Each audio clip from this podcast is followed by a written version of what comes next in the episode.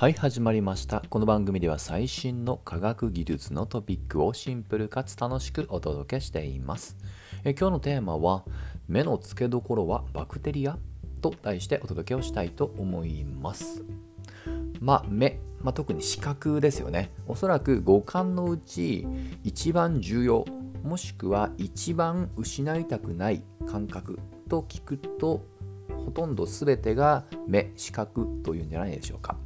でこの視覚を司るこの目というのは結構複雑な仕組みを持っております。でもっと言えばこの目を、えー、生んだがゆえに生物は一気に飛躍的に、まあ、進化したんじゃないかとも言われています。この観点で結構有名なかつおすすめな本というのが「目の誕生」という名前の本です。まあ、シンプルにメッセージを言うと目が生まれたのでカンブリア紀に一気に生物が多様化したんじゃないかっていうものを一応科学的にねミステリー風に書いた本です。めちゃくちゃ面白いのでおすすめします、まあ、ただしこれあの目の誕生ありきでそれがどのように貢献したかっていうところに軸足を生んでおりえー、この目がなぜ誕生したかっていうのはね、おそらくその直前に起こったスノーボールアース、つまり地球が全て凍って、えー、絶滅の危機に、まあ、なったことによる、まあ、ある意味、淘汰圧ならいかっていうね、ここはさらっとしてるんですよね。でこの,、えー、この今回はそのなぜっていうところで新しい説が最近発表されましたのでそれを紹介したいと思います。はい。で、なんとですね、もう答えから言うと、まあ、答えと言いますか仮説から言うと、実はバクテリアが運んできた遺伝子が貢献して目を生んだんじゃないかというなかなか斜め上からの新説です。はい。バクテリア、まあ、細菌ですよね。でこのバクテリアが、まあ、遺伝子をもたらしたっていうのは実は決してありえないことではありません。え実際に、え遺伝子の中にも、えトランスポゾントランスっていうのは移動っていう窃盗語ですよね、まあ、そういった DNA の中の、まあ、破片、まあ、断片というものがね実は実際に含まれてはいます。はい。で今回この、えバクテリアがもたらした遺伝子それによってできたものは、えこれは IRBP と言われているタンパク質の一種です。まあ、ちょっと長いのでさらっと正式に1個だけ言うと、光受容体感レチノイド結合タンパク質です。まあ、ま、ちょっと言っててね、もうこんがらがってきました。すぐ忘れそうです。で、あの、まずね、目で物を見るっていうね、仕組みですけども、まずはこの、えー、網膜で光を受け止めるわけですが、これと網膜の色素というね、えー、まあ、も場所があって、そこの間の媒介を司るタンパク質だそうです。なので結構重要なんですね。はい。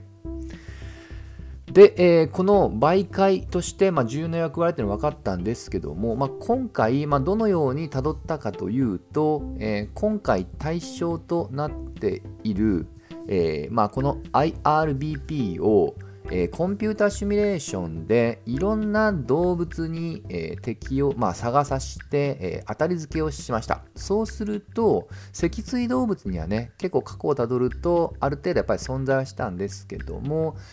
最も近い無脊椎動物には IRBP は存在しなかったようです。はい、かつこれはペプシターゼというね細菌もしくはバクテリアの遺伝子の、まあ、分類の一つにめちゃくちゃ似ているっていうことで、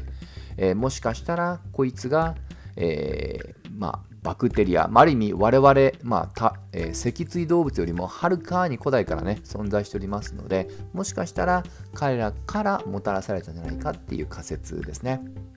余談ですけど、このペプシダーゼというのは、どうも他のタンパク質をリサイクルする役割を持っているそうですね。ある意味ね、ちょっと最近、まあ、あの、ヘルスケアでも話題になっているオートファジーみたいなね、そういった役割なのかなと思いました。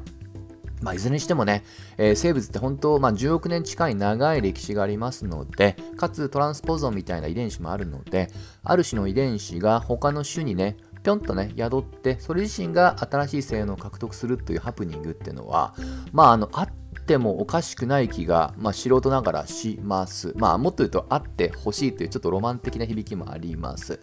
まあ、というのも、この遺伝子どころか、複数の生物が合体して新しい生物を生んだっていうのは、あの実は結構あります。で、一番有名なところを一つだけ挙げると、えー、我々のもちろん人間にも入っているミトコンドリア、各細胞に入っているミトコンドリアです。これはエネルギーを作る役割としてめちゃくちゃ重要な、えー、まあ、部位なんですね。